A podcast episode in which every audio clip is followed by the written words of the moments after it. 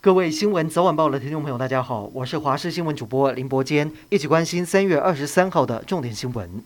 中国东方航空 MU 五七三五班机失事，中国政府今天公布寻获失事班机的一部黑盒子，东方航空公司事发至今依然没有找到任何生还者。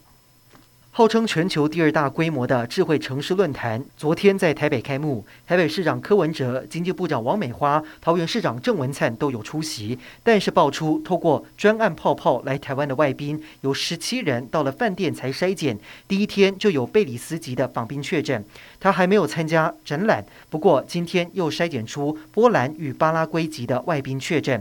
这两位都已经去过展场，大会立刻提前结束论坛，外宾也全数送往。防疫旅馆隔离疫调，同时寄出细胞简讯通知五千零四十五人。只是外宾落地之后，应该在机场还是在饭店裁剪？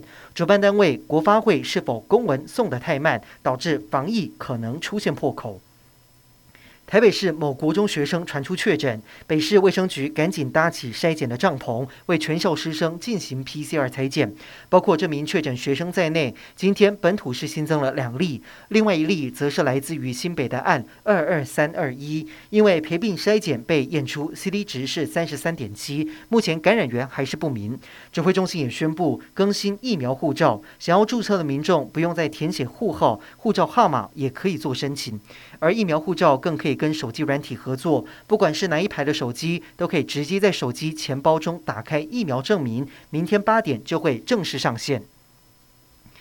国民党中常委贿选风波持续延烧，居民检举立委傅昆奇的台北市议员徐巧芯名字被考纪会主委李贵敏揭露。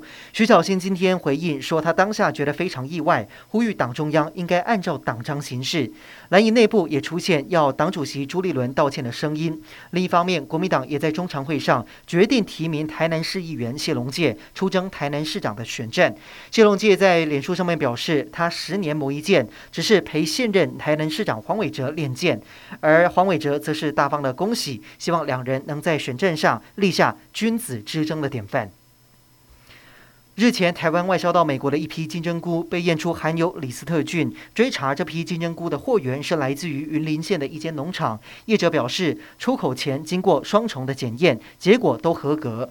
卫生局推测，有可能是因为船运时间延迟所致。而目前整批的金针菇都在美国销毁，没有流入台湾市面。但现在又传出美国验出第二起金针菇含有李斯特菌，又是同一家农场，但是是否为同一批，食药署还在查证。当中，二零一八年十月发生台铁普悠玛翻覆事故，造成十八人死亡，两百多人受伤。案件上诉到高等法院，今天二审第二次开庭，家属自救会代表痛批交通部和台铁三年多来对伤者还有罹难者的家属不闻不问，同时提出新事证，认为当时列车时速不只有一百四十一公里。运安会还有台铁的调查报告还有相当多的疑点。